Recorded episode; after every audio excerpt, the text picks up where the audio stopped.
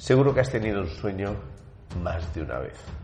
Seguro que has pensado en crear tu propia empresa. Por eso esta nueva colección de podcasts de capable.com va sobre aprender a emprender. Los mejores emprendedores van a compartir sus vivencias, sus consejos, sus recomendaciones que te ayuden a convertir tu sueño en una realidad.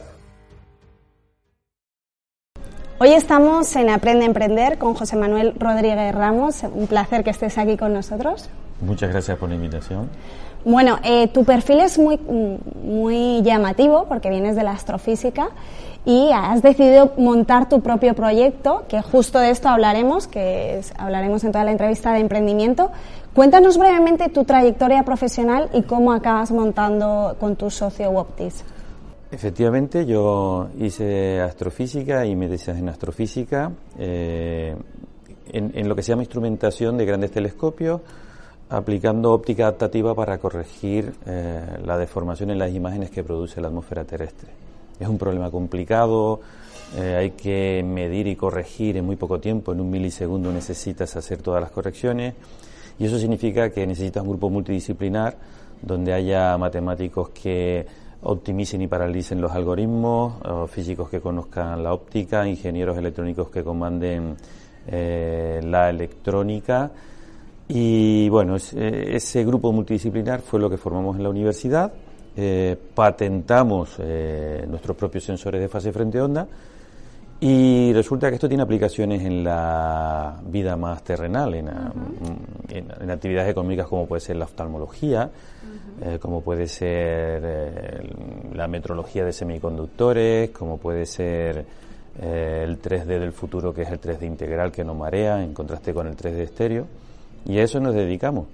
En su momento, una vez patentado, el problema era mantener las patentes, porque sin patentes no te reciben las grandes multinacionales, no consigues inversión, conseguimos mantenerla, conseguimos inversión eh, bueno, conseguimos inversión el día que decidimos viajar a Silicon Valley a buscarla allí. A partir de ahí comencimos luego ya en casa. Hablaremos de eso porque evidentemente eh, pasar por Silicon Valley me imagino que habrá abierto muchas puertas y sobre todo en temas de financiación, pero luego hablamos de eso. Eh, cuéntanos, has hablado de la parte terrenal, cuéntanos exactamente qué hacéis en Woptis. Sí, a ver, la luz eh, es una onda y tiene dos partes. Una es la intensidad y otra es la fase. Intensidad es lo que siempre hemos recogido en nuestras cámaras de fotos, en el móvil, en las cámaras de vídeo, etcétera. De hecho, solo se recoge intensidad. La fase, eh, que indica, digamos, las deformaciones por culpa de, cambios de índice de refracción, se recoge hasta ahora o se recogía con muy poca resolución, 40 por 40 píxeles, porque se utilizaban unas microlentes para hallarla que, que, como lo que es ver la luz como los ojos de insectos. Pero esto hace perder resolución. Entonces tenías la intensidad en 4K, 4K o en 8K, las, televisiones ahora, las cámaras tienen muchísima resolución, pero tienes la fase en 40 x 40. Entonces, en realidad no tienes la onda al completo.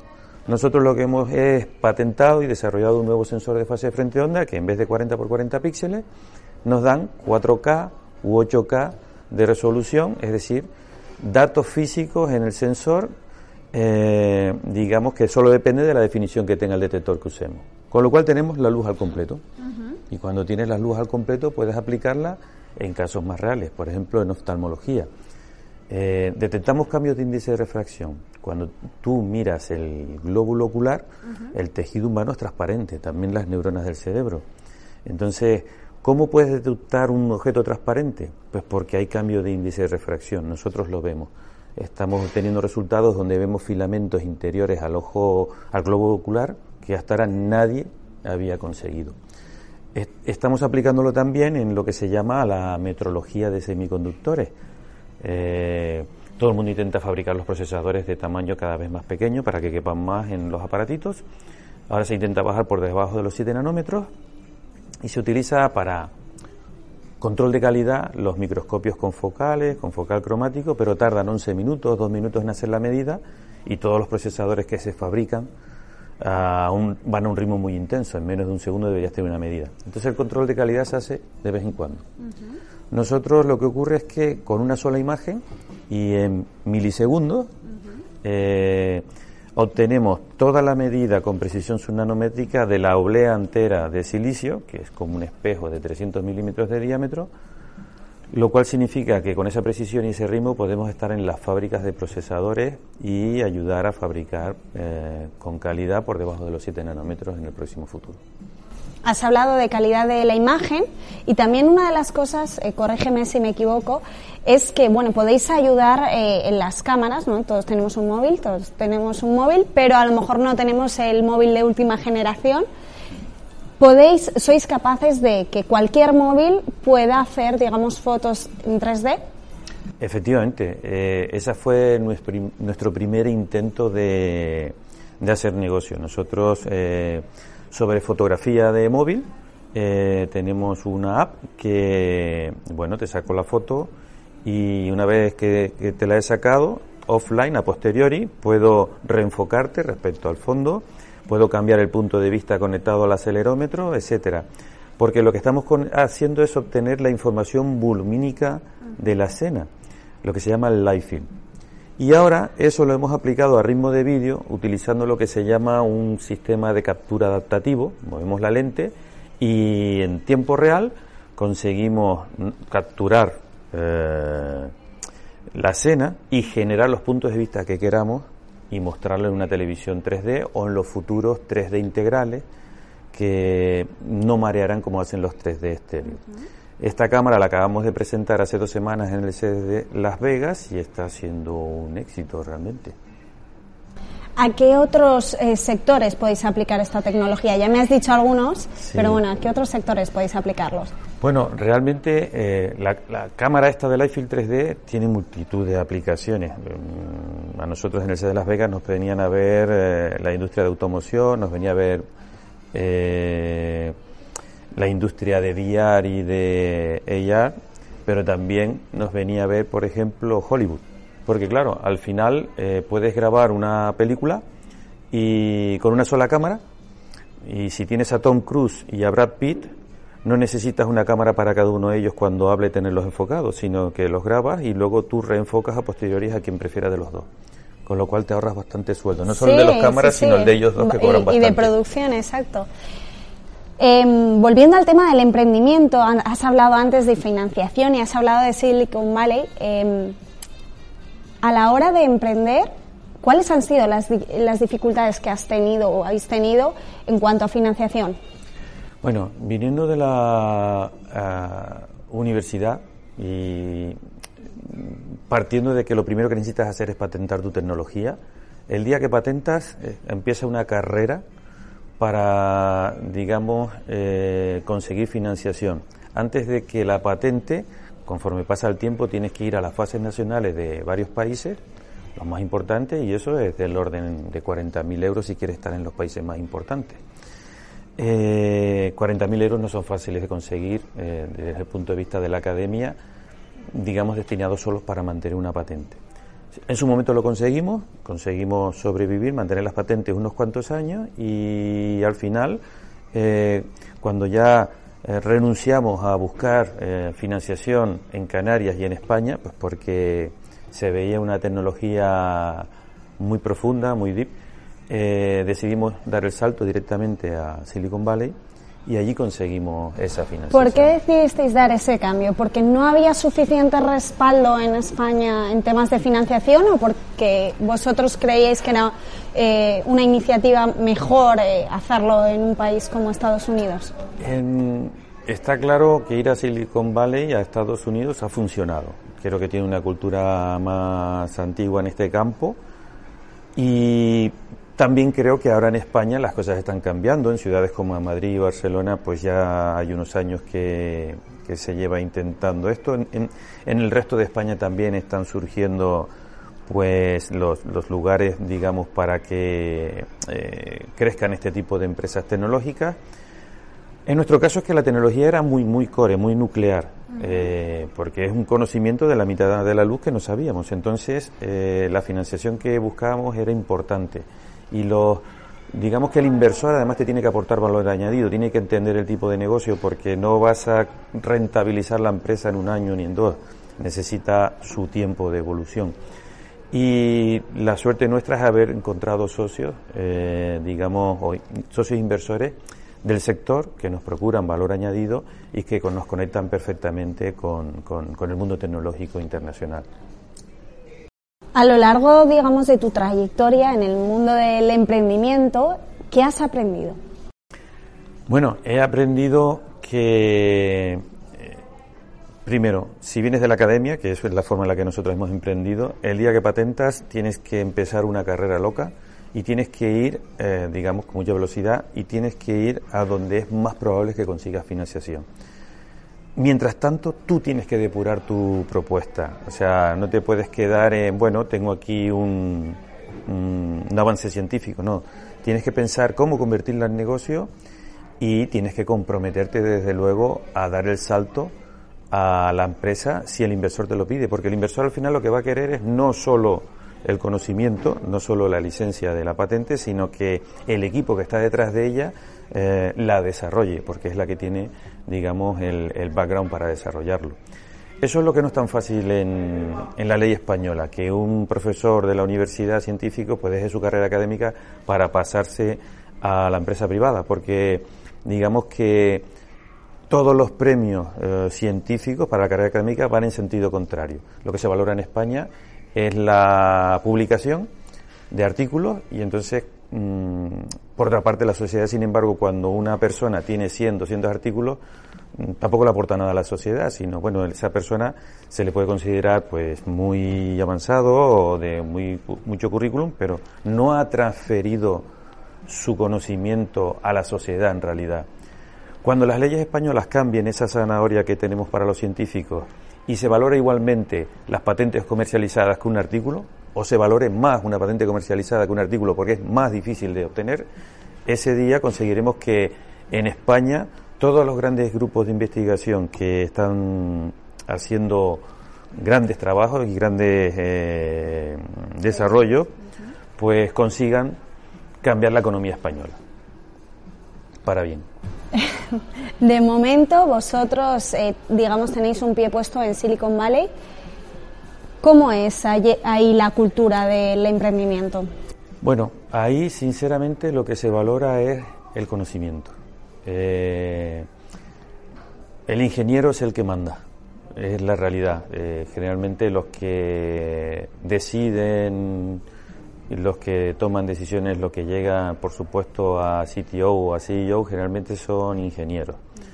Eh, por supuesto, ellos tienen además toda una herramienta alrededor, pues, para apoyar a modo de inversión, para apoyar al modo de networking, para todo este tipo de cosas. Pero eh, lo que está claro es que si la idea es buena, si hay un refrendo, ah, con prototipos, eh, no hay excusa, eh, consigues el dinero. ¿Cuáles son vuestros siguientes retos referente a pues a transformación digital también por la revolución que es vuestro proyecto, ¿no? Es un proyecto revolucionador, revolucionador, perdón. Y ¿Cuáles creéis que son vuestros siguientes retos? Bueno, te cuento, resulta que somos una pequeña startup ahora mismo de 20 personas, 17 en Madrid, perdón, 17 en Tenerife, dos en Madrid para financiación y un business developer en San Francisco. Y llevamos en realidad cuatro líneas de negocio, eh, muy diferentes, oftalmología, metrología de silicio, eh, field cámara y lectura de código de barras móviles, que no lo había nombrado hasta ahora, pero somos los más rápidos del oeste en eso. Entonces, claro, el inversor se asusta cuando ve que la tecnología es tan core y que tiene cuatro campos. Estamos pensando que en un futuro es posible que haya spin-out de nuestras propias uh, compañías, ¿vale? Pero en principio lo que ahora estamos es buscando la ronda B, pues para poderlas llevar a término con suficiencia. Eh, cada una de ellas son realmente eh, atractivas en cada uno de sus campos. Y si ahora me dices por cuál caminar exactamente, no te lo sé decir yo, pero es que tampoco mis inversores lo saben decir. Por eso me han dejado continuar. Otra cosa que me parece interesante que acabas de decir, ¿no? El tema de financiación. Eh, bueno, pues una clave es saber convencer a los inversores de tu proyecto y bueno, acabas de decir que tenéis cuatro líneas de negocio diferentes.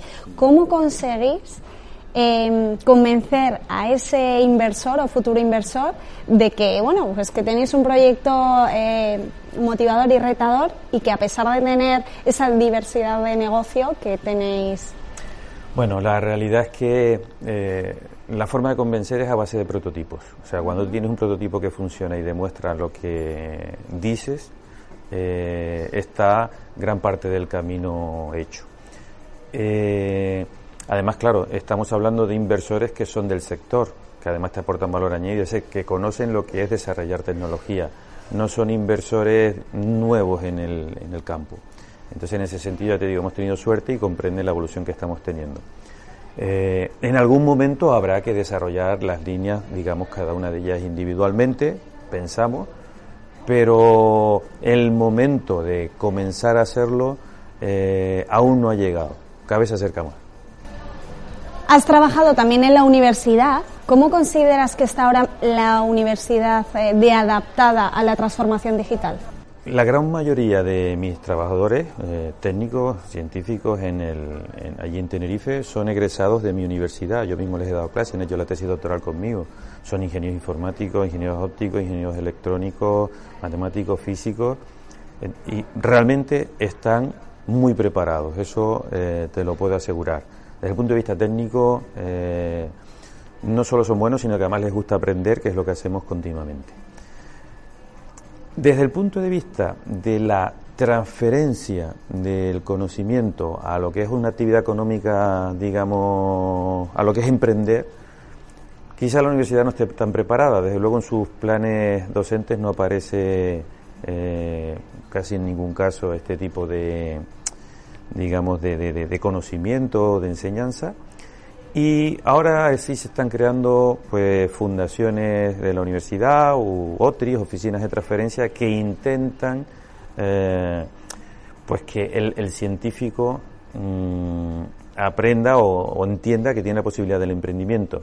Lo que ocurre es que, mm, repito, mientras no cambiemos las leyes nacionales y que la transferencia eh, a modo de patente comercializada valga igual o más que un artículo científico, eh, no vamos a conseguir que haya ese cambio desde la Universidad Española. Por, para, para muestra un botón, el jefe de imagen de, de Stanford, uh -huh. eh, Marle Boy, es también el jefe de imagen de Google y mantienes las dos actividades en paralelo. Ahora hablando un poco más de ti, ¿cómo aprendes tú? Bueno, yo eh, en, en, lo que es científicamente es a base de leer eh, y probar, ¿no? Eh, intentar. El buen científico, el que prueba y luego hace, sí, ¿no? Sí, sí, hasta conseguir que funcione. Eh, en cuestión de aprender, de emprender, pues un poco ha sido a base de golpes porque he sido totalmente autodidacta. una plataforma como la vuestra, donde uno escucha de manera directa la experiencia de gente que ya lo ha hecho siempre ayuda. De hecho, una de las políticas que llevamos en la empresa es eh, tener advisors que ya han recorrido el camino previamente y que desde luego te lo allanan de forma directa. ¿Qué libro, eh, no sé si has leído algún libro de emprendimiento, eh, si has leído algún libro, ¿qué libro nos recomendarías? Yo me pongo en vuestras manos para esa recomendación. ¿Sí? Bueno, por ejemplo, Lean Startup es un muy buen libro de emprendimiento y tenemos muchos que te podemos recomendar.